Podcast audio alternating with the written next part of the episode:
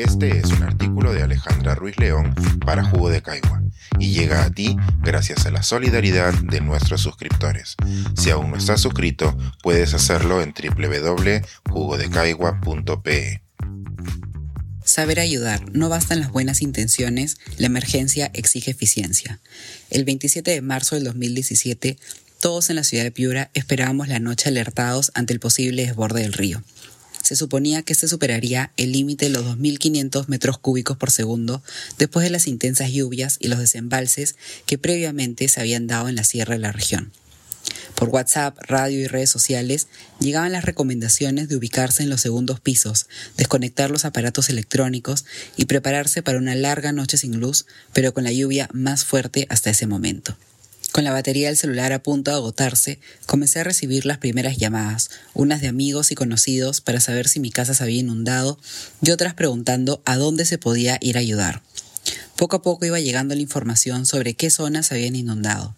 Los ejidos, el centro de Piura, Castilla, Catacaos, Curamoris, miles de hectáreas damnificados y la amenaza de que empezaría a llover nuevamente.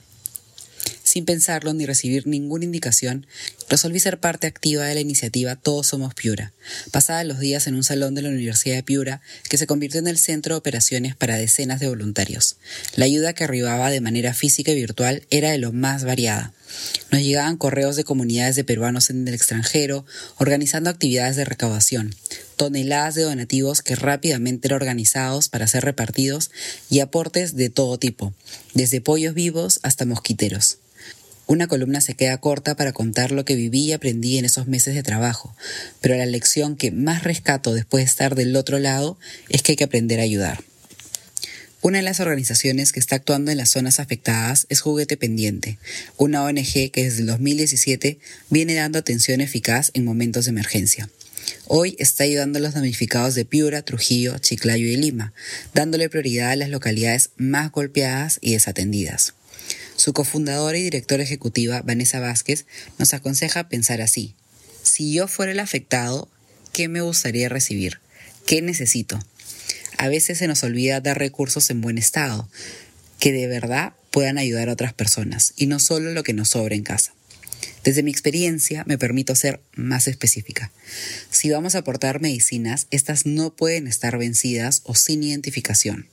La ropa que se obsequia es para que otras personas la usen de inmediato, por lo que no debemos dar ropa sucia o deteriorada.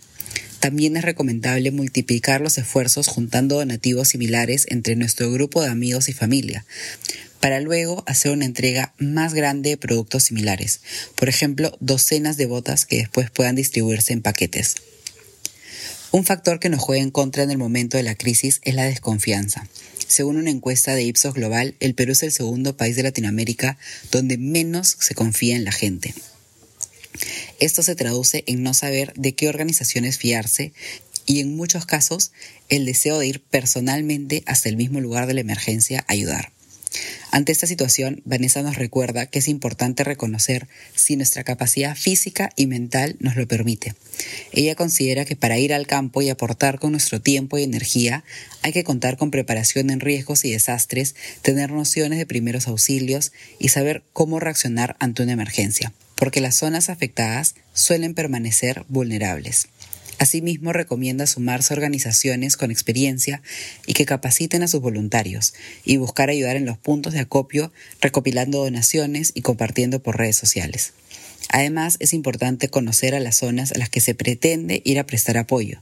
Por esto es clave contactar con instituciones o ONGs grandes que cuenten con la logística necesaria para responder a una emergencia a nivel nacional y alianzas para el transporte y la coordinación de la ayuda. Saber ayudar va más allá de los que donamos. También es una exigencia para quienes ayudan. Muchas de las personas con las que pasé semanas coordinando el apoyo en Piura hace seis años están canalizando los esfuerzos en esta nueva coyuntura. Entre ellos se encuentra el ingeniero Gustavo Carrasco Fonseca, quien lidera la iniciativa Todos Somos Piura para auxiliar a los damnificados de la región. Como indican las primeras horas y días siguientes a un desastre, lo más importante es la rapidez. La crisis que se vive en estos momentos trae una confusión natural y dificultad para identificar las necesidades, con qué recursos se cuenta y qué experiencia tiene el personal voluntario. Mientras avanza la respuesta, también se requiere profesionalizar la ayuda. Como un buen ingeniero, me describe la campaña de Todos Somos Piura del 2017 como una situación donde se aplicó un enfoque de procesos para mejorar la eficacia de la respuesta. Al llegar las donaciones de todo tipo, se hace difícil estandarizar la reacción si tienes mucha ropa para mujeres, pero poca para niños, no puedes armar paquetes para familias completas, o cuentas con paquetes de fideos, pero nada con qué acompañarlos. Como indica Carrasco Fonseca, ahora no están empezando desde cero. De 2017 no solo ha quedado la experiencia de los voluntarios que sacaron adelante la campaña, sino también un manual de respuesta, que fue parte de la tesis de licenciatura del ingeniero y que incluye un organigrama para voluntarios, diseños del espacio del almacén, modelos de comunicación para redes sociales y formatos para recepción de donativos corporativos. Y tal vez lo más importante, una versión mejorada de la ficha de control de ingreso y salida de los donativos. Aunque la respuesta de Todos Somos Piura 2023 recién empieza oficialmente hoy, ya ven las mejoras con respecto a la campaña anterior. Por ejemplo, Carrasco Fonseca menciona cómo se están enfocando en la respuesta rápida para el armado de kits, la coordinación del transporte y la comunicación que se da por redes.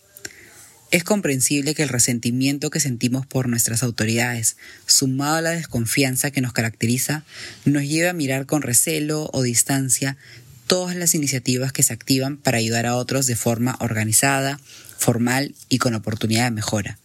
Si hoy nos toca vivir los desastres naturales desde la posición del que pone el hombro y no del que lo necesita, estamos llamados a colaborar, pero sabiendo cómo hacerlo bien. En la versión web de esta nota está una lista de las iniciativas que están colaborando con los damnificados. Pensar, escribir, editar, grabar, coordinar, publicar y promover este y todos nuestros artículos en este podcast cuesta y nosotros los entregamos sin cobrar. Contribuye en www.jugodecaigua.pe barra suscríbete y de paso espía como suscriptor nuestras reuniones editoriales.